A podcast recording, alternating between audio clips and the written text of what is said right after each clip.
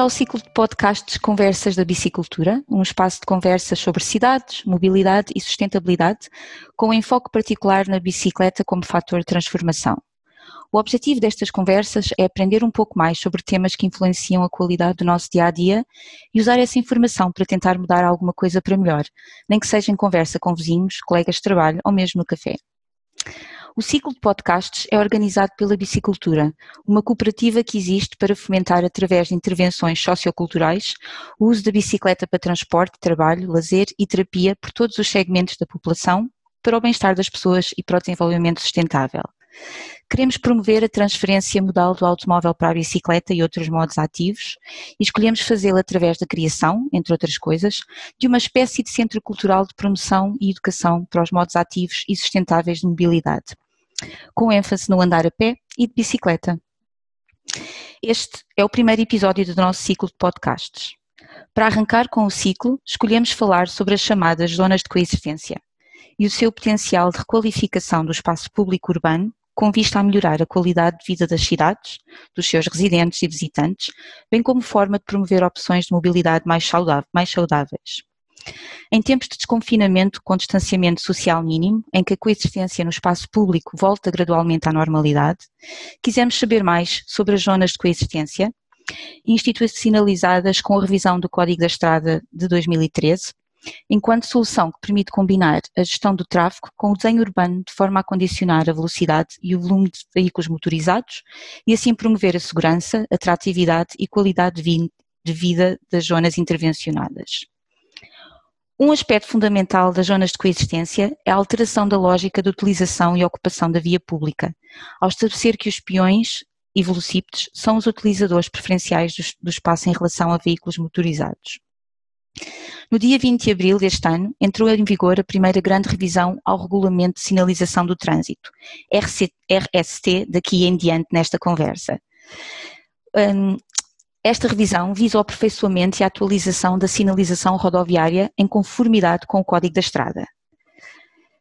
Em particular, esta última revisão do RST introduziu o sinal H46, Zona Residencial ou de Coexistência, R, uh, ZRC, que indica a entrada numa zona de coexistência concebida para utilização partilhada por peões e veículos, onde vigoram regras especiais de trânsito estabelecidas no Código da Estrada, nomeadamente no seu artigo número 78A.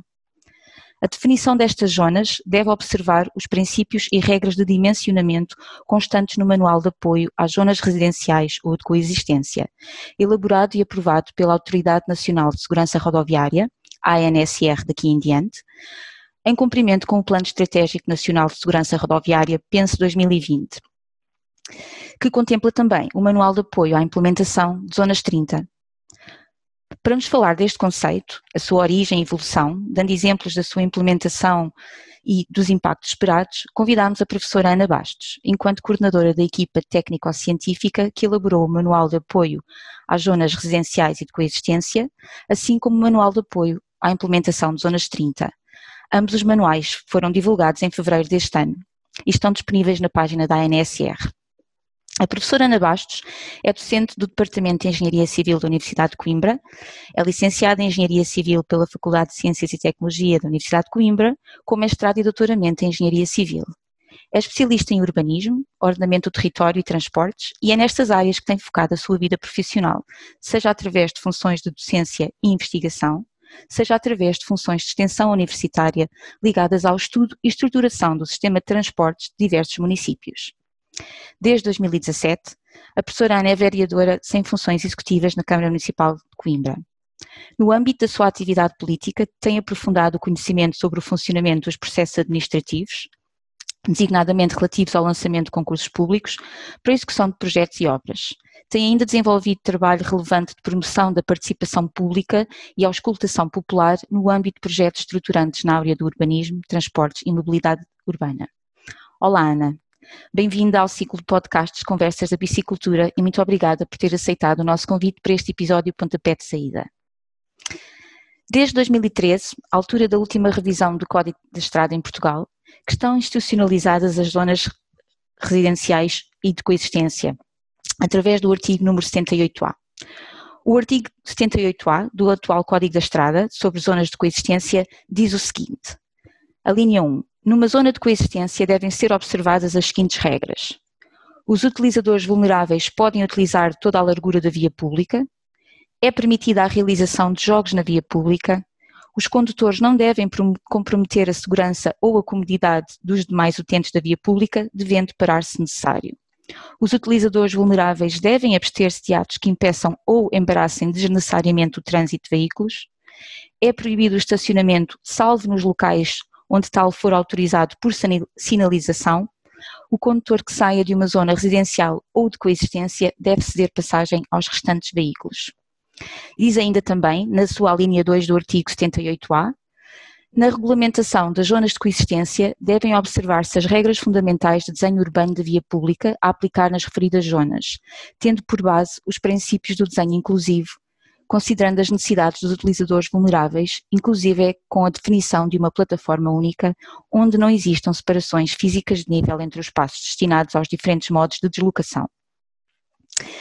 Ana, eu gostaria de começar por lhe pedir para nos explicar o essencial deste conceito de zonas residenciais e de coexistência, ou zonas de coexistência, não sei se são coisas diferentes, mas pelo menos o termo coloca as duas em conjunto, um, e o que este conceito implica em termos de lógica de funcionamento na utilização e na ocupação do espaço público. Ora bem, Patrícia, boa tarde e boa tarde a todos. Uh, antes de mais, gostaria de agradecer este convite, dizer que é de facto com grande prazer e uma honra poder eh, falar aqui um pouco sobre um conceito que, apesar de muito recente em Portugal, eh, na realidade ele já é muito antigo. Por isso, este, este conceito surgiu pela primeira vez em Delft, na Holanda, já na década de 60, por isso é de facto já bastante antigo. E, e é sempre curioso pensarmos como é que ele surgiu, porque surgiu de uma forma muito natural uh, e uma forma de enfrentar também aquilo que foi a evolução uh, dos níveis de tráfego ao longo do tempo. De facto, eh, quando os níveis de tráfego eram pequenos, as pessoas conseguiam conviver de forma harmoniosa e usar a rua uh, em conjunto com os próprios veículos. Mas à medida que o nível de tráfego foi aumentando, um, ehm, as pessoas foram perdendo o direito à utilização da rua e, em determinada altura, naturalmente, explodiram e tiveram que reclamar a, a reafetação da rua às pessoas e não aos veículos. Isto de facto aconteceu na década de 60, depois na década de 70 acabou por, uh, surgirem os primeiros, os primeiros exemplos de implementação destes conceitos e como eu dizia que surgiram de forma muito natural. O que é que as pessoas fizeram? Vieram para a rua reclamar e ao mesmo tempo impor medidas extremamente restritivas. Isso passou por uh, levantar pedras da calçada, criar buracos propositadamente, colocar vasos, de maneira a obrigar os veículos a circundar um conjunto de obstáculos e dessa maneira a respeitar a presença dos peões. E desta forma acabaram por readquirir o prazer de utilizar a respectiva rua. Este conceito, como estamos a ver, acabou por impor alterações físicas diretas à rua, não estamos a falar de sinalização, mas de, de alterações físicas à utilização da respectiva rua, e que procurou, acima de tudo, acomodar de forma plena as necessidades dos moradores e dos próprios uh, veículos motorizados, sem os impedir, contudo, de acederem a esses espaços. E foi assim, então, como eu disse, que surgiu o conceito desde a década de 60 e depois um pouco mais, diria, operacionalizado já na década de 70. A partir daí generalizou-se a vários países, nomeadamente mais do norte da Europa e uh, finalmente chegou agora a Portugal com umas boas décadas de atraso, mas esperemos que venha ainda a tempo.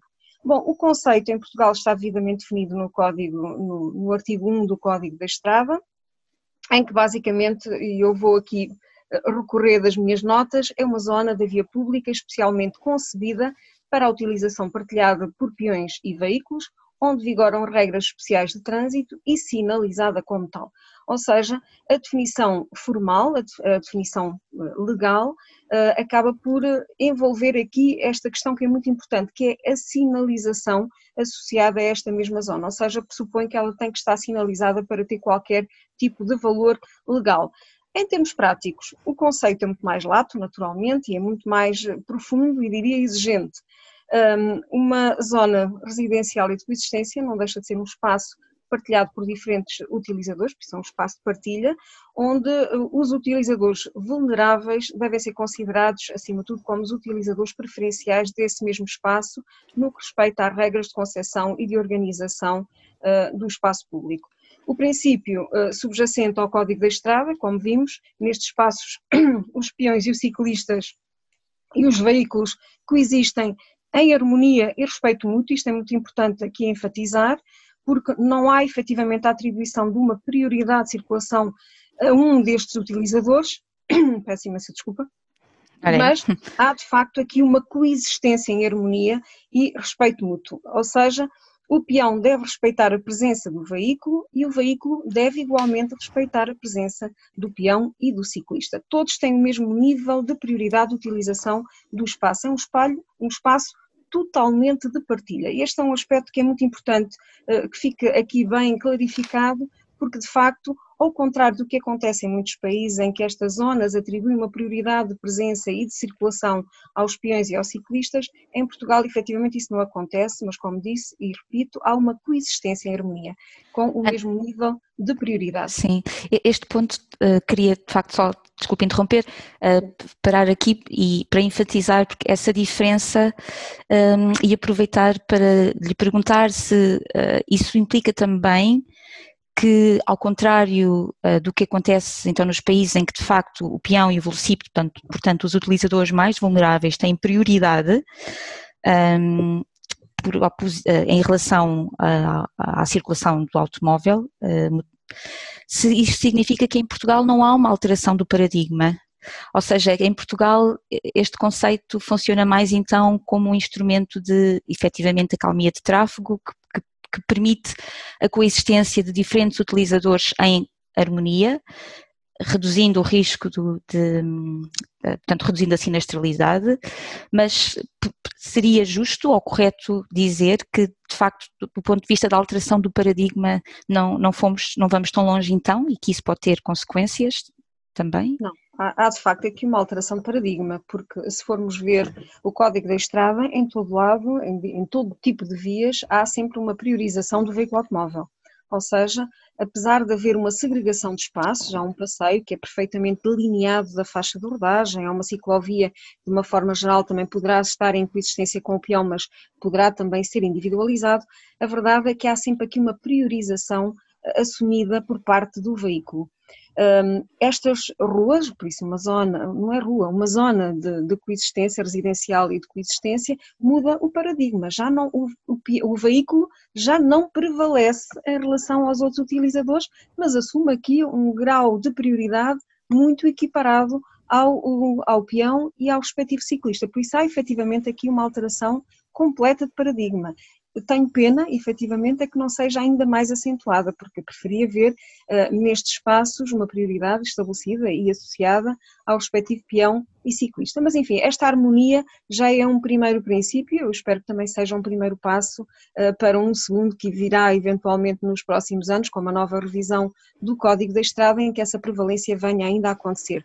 De qualquer das maneiras, também não estamos habituados em Portugal e, e em muitos países da Europa também a ter princípios de dimensionamento que pensem em primeiro lugar no peão em detrimento do veículo. Eu diria que a generalidade das ruas, a não ser aquelas que são já pedestres propriamente uhum. ditas, não é? Em que aí sim pensamos primeiramente sempre no peão, nas outras ruas, normalmente, temos que impor sempre as regras mínimas de circulação e uh, atribuí-las ao respectivo veículo, e o que sobra, normalmente, relegamos sempre a segundo plano o respectivo peão. Os Aqui, restos. Ao contrário. Isso não deixa de haver uma alteração de paradigma. Eu acho que é, é muito importante que enfatizemos aqui esta, esta questão. Não será o ideal, mas eu diria que é um primeiro passo no sentido daquilo que é o ideal e que eu tenho de facto esperança que nos próximos anos venha, venha a surgir. Uhum. Mas não é só esta questão, não é só questão legal. Importa aqui enfatizar que, quando falamos efetivamente numa alteração de paradigma, é muito mais do que isso, porque são espaços concebidos e equipados uh, com elevadas preocupações de desenho urbano, para promoverem o desenvolvimento das atividades da rua, a própria inclusão social, a sustentabilidade ambiental, a qualidade, no geral, de todo o ambiente urbano. Por isso, há aqui este forte, uh, esta forte intervenção na requalificação não só da estrada, da rua, mas também de todo o seu ambiente envolvente e podendo ir, inclusive, ao seu edificado. Por isso, estamos a falar de uh, atuações muito mais combinadas, muito mais amplas, que envolvem, para além do patamar associado à própria rua, todo o espaço envolvente. E é exatamente com esta alteração global, integrada, coordenada do espaço envolvente que vamos procurar chegar a, vamos procurar coagir, permitam-me usar este termo, uh, o próprio condutor e obrigá-lo a respeitar a presença do peão. Tudo Exato. Isto, uhum. Sim. Não, força, desculpe. Ia dizer, tudo isto sim. tem que ser feito com medidas físicas. Este é outro aspecto que eu gostaria aqui muito de enfatizar, não pode ser simples, simplesmente a colocação de um sinal. O sinal, como referiu a Patrícia bem, o H46 e o H47 por inerência foram agora criados com esta revisão, da 17ª revisão do Código da Estrada e eh, regulamentadas no RST, que entrou em vigor no passado dia 20 de abril, mas não chega à colocação do sinal. É fundamental, absolutamente obrigatório, diria mesmo, intervir na infraestrutura, na infraestrutura pública. Se não houver intervenção física, ficamos com a solução pela metade e não terá naturalmente o efeito pretendido. Sim, era esse ponto que de facto quando interrompi que ia, de facto ia perguntar ou ia fazer a ligação. Esta ideia que me parece estar uh, no âmago do conceito de que uh, é mais eficaz do ponto de vista de influenciar o comportamento das pessoas, desenhar o espaço urbano de forma a condicionar o comportamento ou influenciar o comportamento para um fim que se pretende, mais do que ter regras explícitas, que aqui tem o papel da sinalização, um, que, se, que, são menos eficazes em conseguir esse efeito de, de coagir o comportamento. De, daí a ser tão importante alterar uh, o espaço físico e a sua organização, portanto, o espaço envolvente. Um, e, e, neste ponto queria também perguntar então a relação entre a GRC e, a, zona, e as zonas 30, porque uh, se percebo elas estão associadas e a GRC devem estar necessariamente dentro de zonas 30. A ideia é essa ou qual é a relação? Sim, hum, eu diria que idealmente sim. Uma ZRC deveria estar envolvida por uma zona 30, seria a situação ideal. Eu já lá vou, Patrícia, mas se me permitir voltar um bocadinho atrás, eu gostava daqui enfatizar dois ou três princípios que me parecem fundamentais para uh, classificar e para, diria, uh, conceber uma zona uh, residencial e de coexistência. Em primeiro lugar, deixamos de ter este, este conceito de estrada e passamos a ter ruas. As uhum. estradas são muito normalmente pensadas para o veículo. A rua normalmente é mais voltada para, a sua, para os seus moradores, para os seus visitantes, para aqueles que a utilizam. Por isso este é um conceito que é muito importante. Deixamos de ter aqui uma prevalência do luminoso e deve ser substituído por outro tipo de materiais, tipo calçada, materiais mais nobres, mais urbanos, mas acima de tudo que os possamos associar mais à presença e prevalência do próprio peão. Depois, hum, deixamos ter aqui também a prevalência do veículo automóvel e devemos ter a presença mais humana, os moradores, os visitantes, as crianças que brincam na rua, os idosos que vão dar a sua voltinha, que, vão, que estão sentados no banco e tem que haver condições para que as pessoas se sintam bem, eh, quer andar, quer Uh, no estar, como costumamos dizer muitas vezes, criar zonas para estar, para as pessoas poderem conversar e socializar umas com as outras. Depois tem que haver também aqui uma dominância do verde nestas ruas. Um, não podemos ter aquilo que infelizmente invade grande parte dos nossos espaços urbanos, que é uma prevalência do veículo estacionado, dos veículos em movimento. Quando olhamos para uma rua destas, temos que ver pessoas e verde e não veículos. Isto é uma alteração completa do paradigma relativamente a muitas das nossas ruas urbanas atualmente. E depois, obviamente, são ruas onde deve imperar aqui a harmonia, o silêncio, a calmia e, portanto, onde justifica, eh, eh, não se justifica a colocação de sinais de trânsito. Devemos ter, sim, um ambiente harmonioso, colorido, vivo, acima de tudo, temos de ter aqui vida associada em detrimento então do veículo, seja em circulação, seja, eh, seja parado. Temos então aqui, acima de tudo, claros benefícios sociais e comunitários, eh, que se devem traduzir numa melhoria geral da qualidade de vida. É um aspecto que ainda não falei, mas que acho que é igualmente importante. Toda esta transformação do espaço deve fomentar a criação de uma identidade própria. Ou seja, as pessoas que ali vivem devem sentir a rua como sendo a rua delas e devem sentir orgulho uh, e vontade de a proteger, de a vigiar, um, como sentimos normalmente vontade de manter o nosso quintal nas traseiras da nossa casa ou em frente da nossa casa. Quase a que uma extensão, não é? Quase é que uma extensão da própria, é própria esse casa. O correto, é. A rua é uma extensão da nossa casa ou do nosso quintal.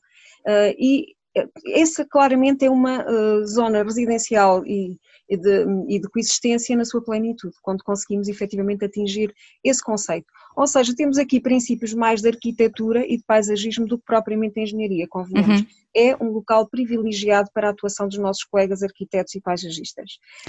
Voltando então à questão que me colocou e que uh, tem a ver com a integração das, das zonas 30. Efetivamente, e do ponto de vista, diria, do ideal, uh, será efetivamente integrar as zonas de, de coexistência dentro de uma zona 30. Porquê? Para garantir que a, que a alteração do comportamento do condutor é feita de forma muito natural uh, e, e, segura.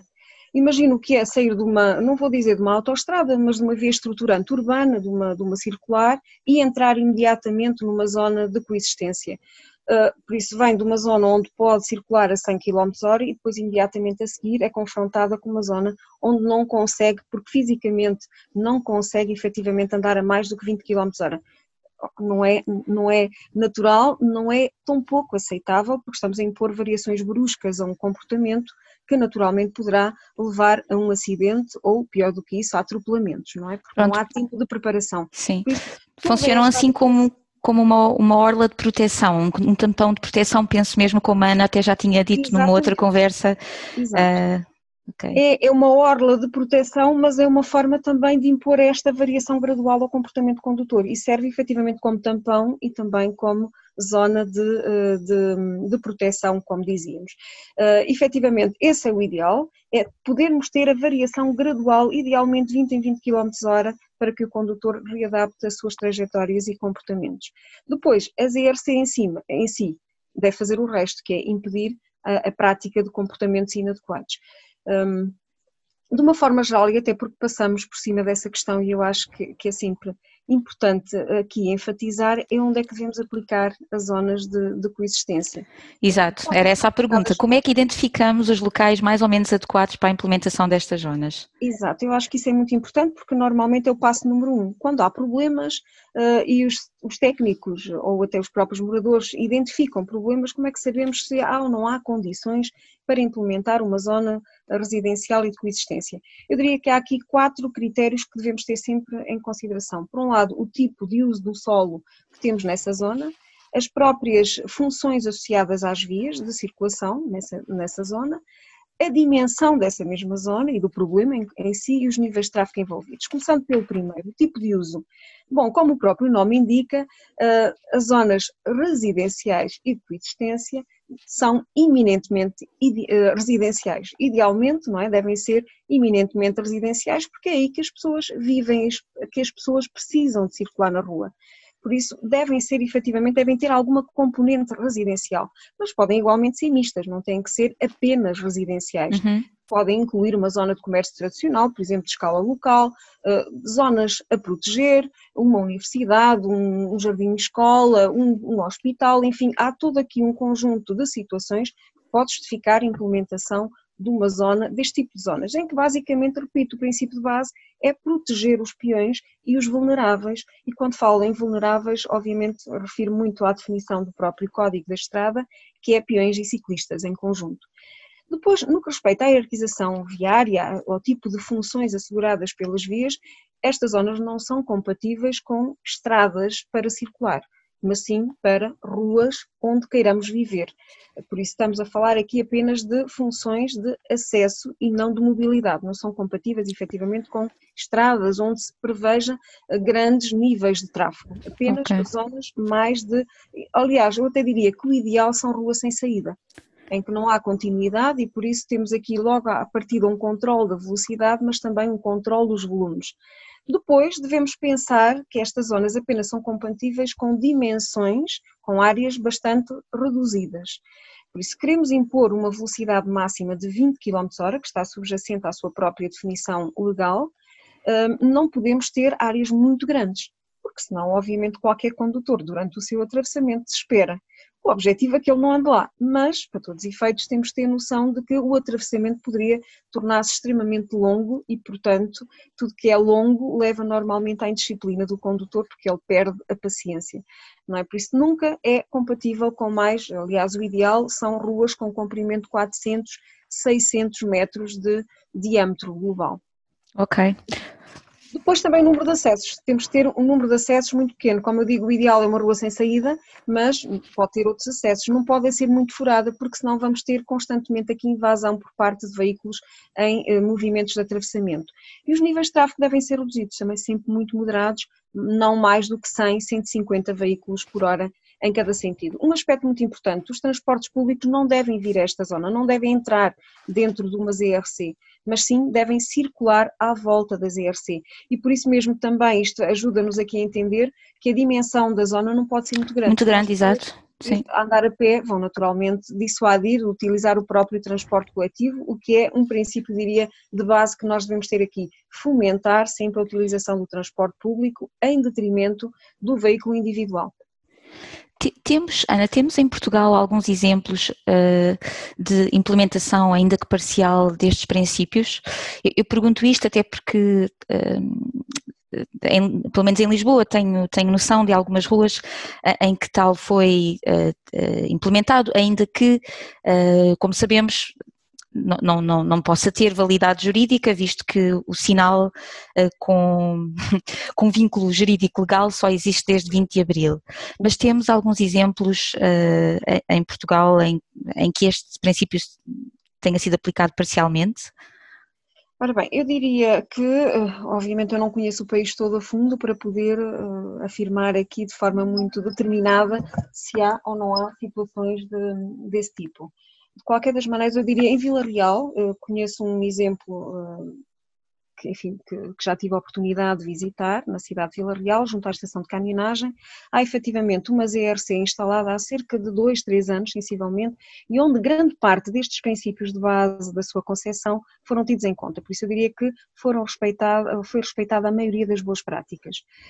Um, a mesma, como eu disse, existe há dois, três anos, não é o exemplo ideal porque na altura ainda não eram conhecidas, eh, não eram conhecidos os manuais, ainda não tinham sido eh, publicados e por isso parece-me que há ali ainda alguma prevalência do veículo automóvel e falta um pouco de verde. Faltam algumas gincanas, enfim, eh, valia a pena rever-se um pouco este projeto, mas não é um projeto que envergonhe, diria assim. Pode ser até um bom exemplo a nível nacional.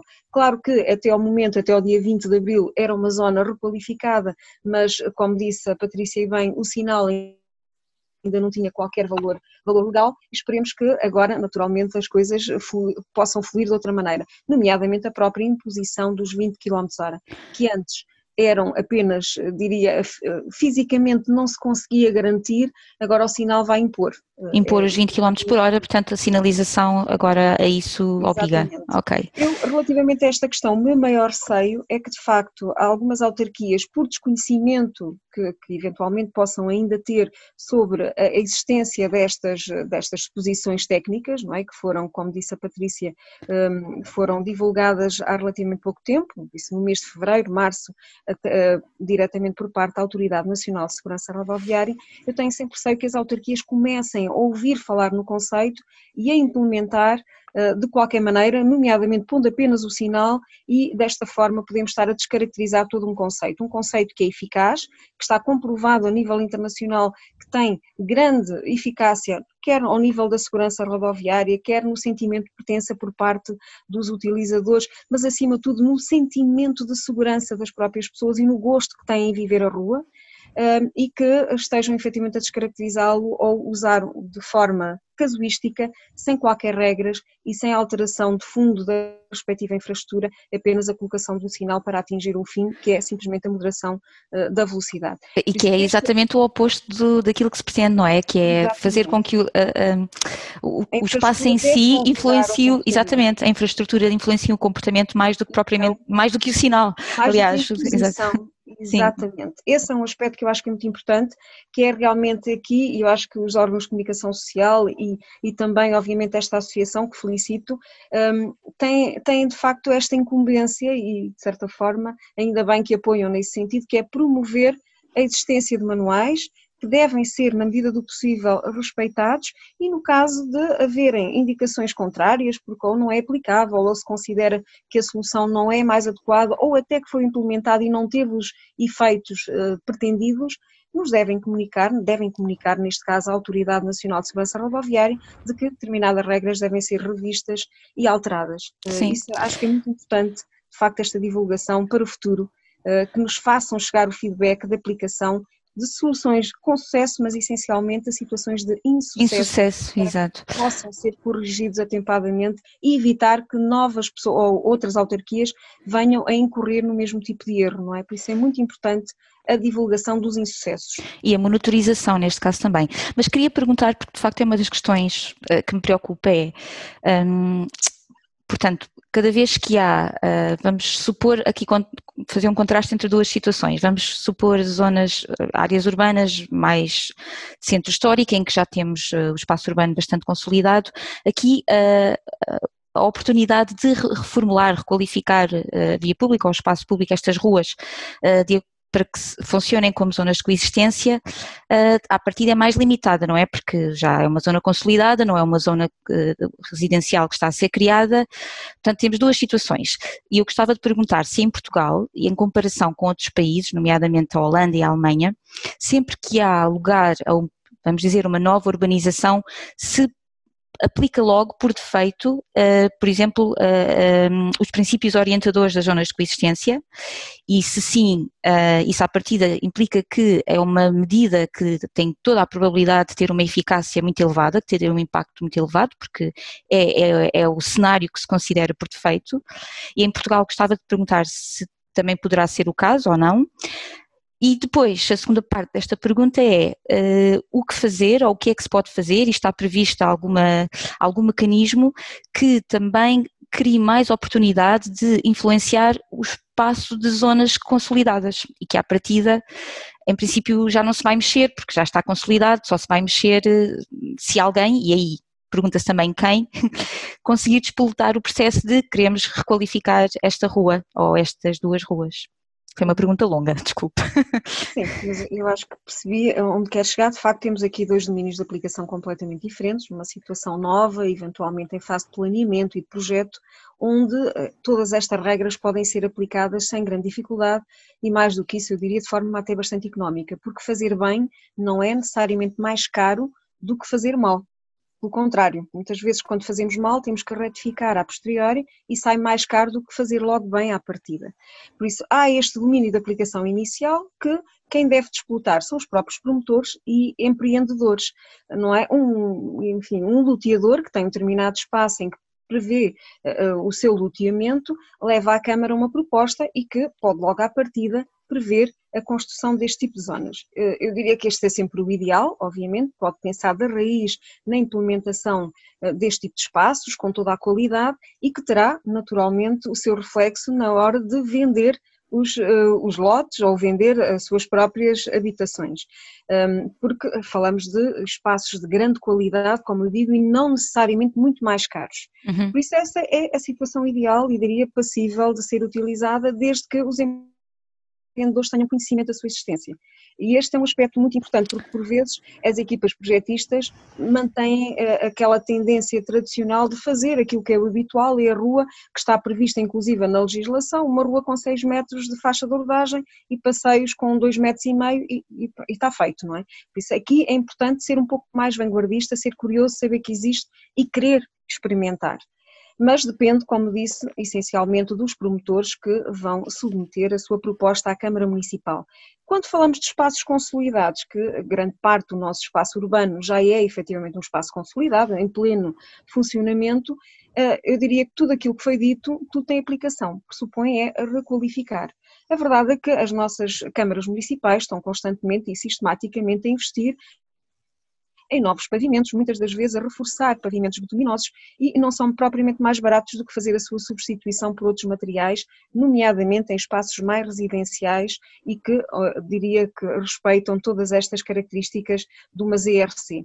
Por isso, aqui o promotor é diferente. Aqui o promotor já deve ser a Câmara Municipal e não o empreendedor, como falei anteriormente, mas que pode ser a própria Câmara por vontade própria, porque uhum.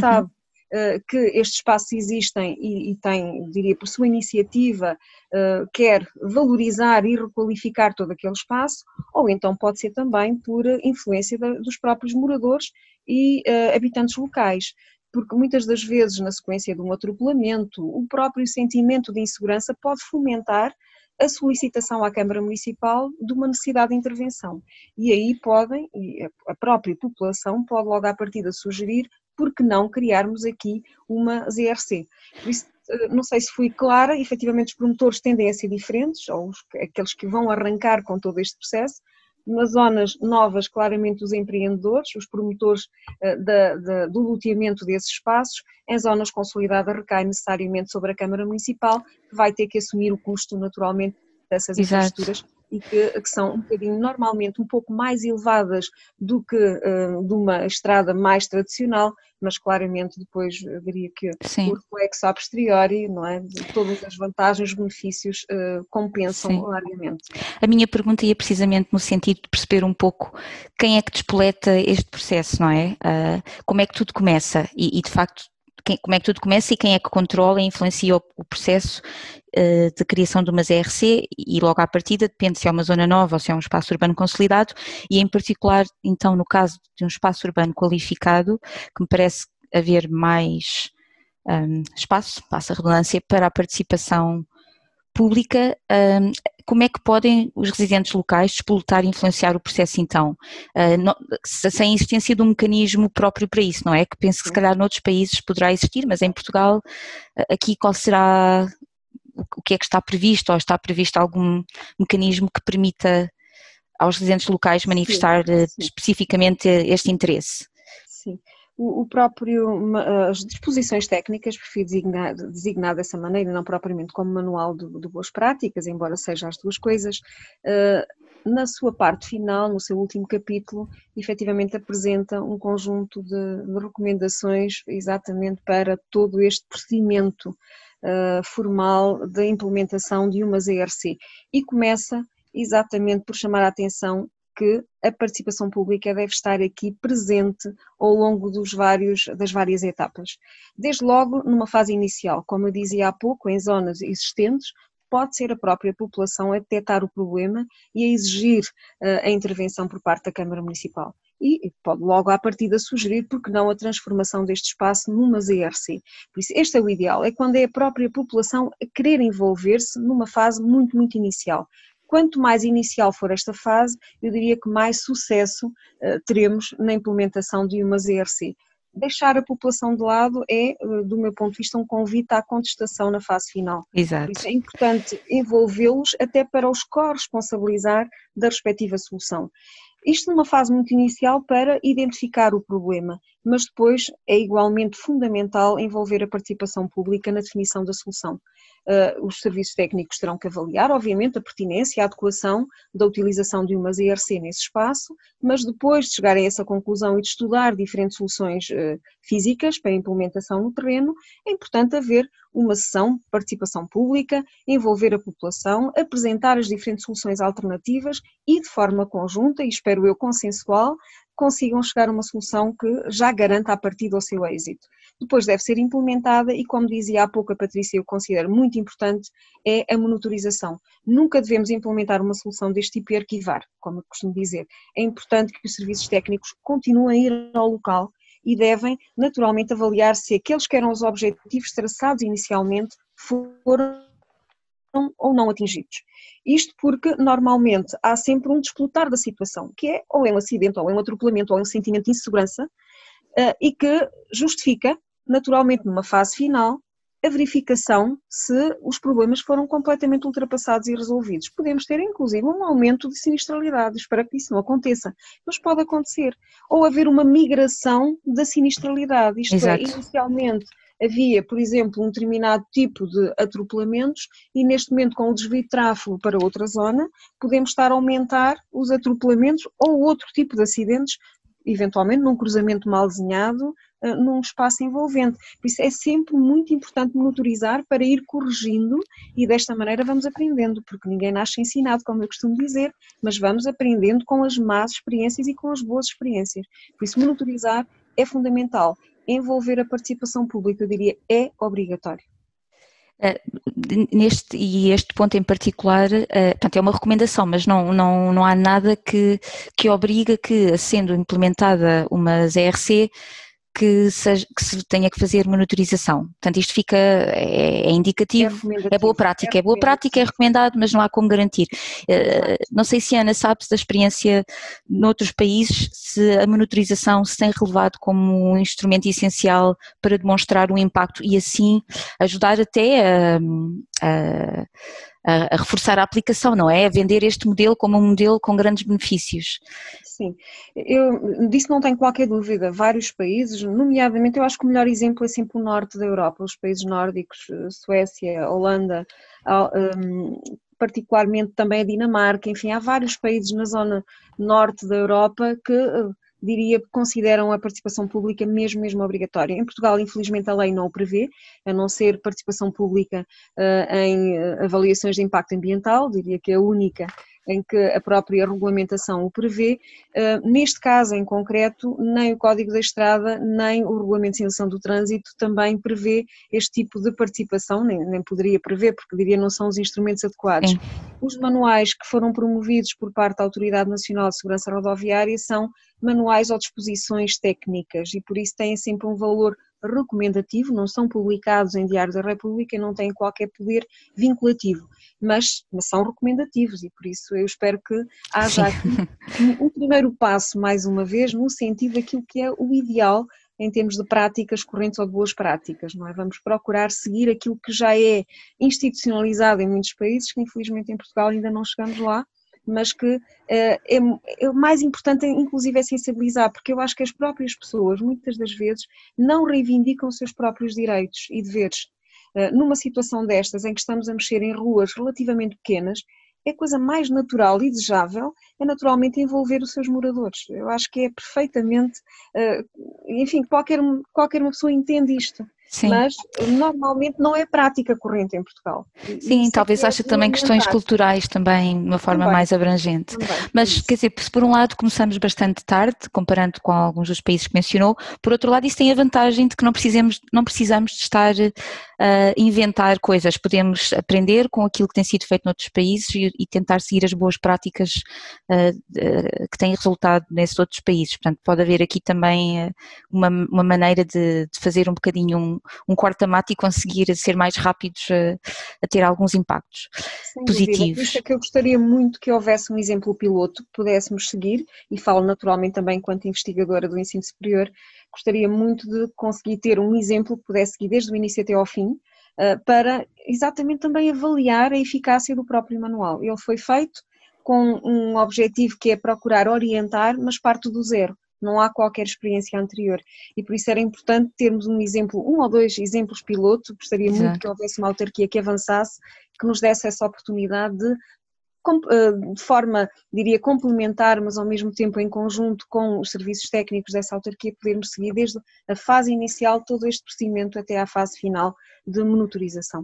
Eu diria que o contexto atual de pandemia, com desconfinamento, com distanciamento uh, físico, cria ainda mais, está a criar de facto a, a oportunidade, vemos vários, vários municípios a anunciar várias medidas de, que, que têm tudo a ver com a reestruturação da via pública e do espaço urbano, nomeadamente uh, libertando, recuperando, dando, libertando mais espaço que está ocupado pelo veículo, nomeadamente veículo motorizado, nomeadamente em estacionamento, para, para o peão. Uh, e os velocípedes. Portanto, talvez aqui haja agora mais facilidade e abertura para testar.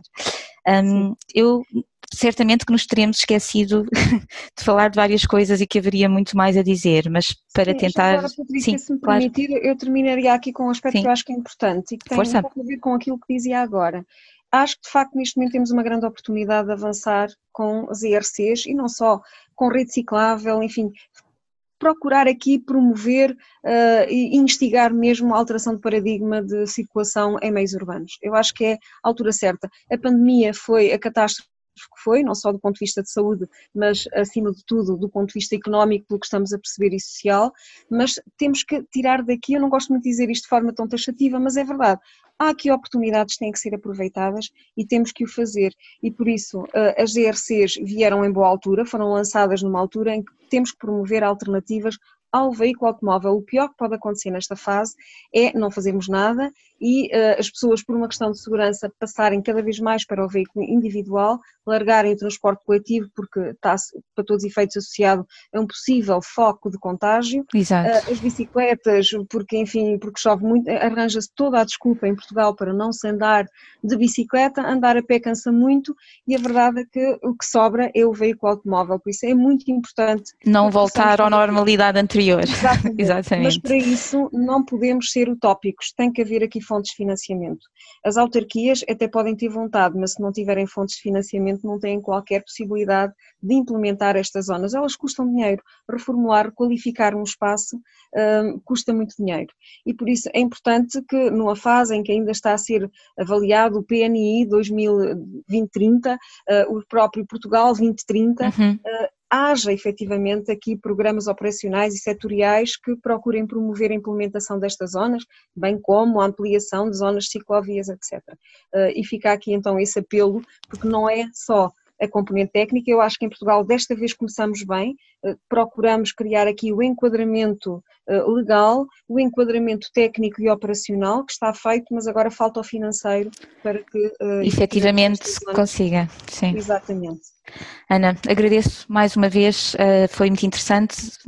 Certamente que teríamos muito mais, mas penso que para os nossos ouvintes não ficarem completamente escutados, se calhar paramos por aqui e hum, e obrigada, muito obrigada e muitos parabéns. Uh, se calhar vou só mencionar novamente que estes dois manuais, em particular o Manual de Apoio à Criação de Zonas Residenciais e de Coexistência, está disponível na página da ANSR, portanto leiam, divulguem, temos todos que perceber melhor para também conseguir eh, ajudar a transformar.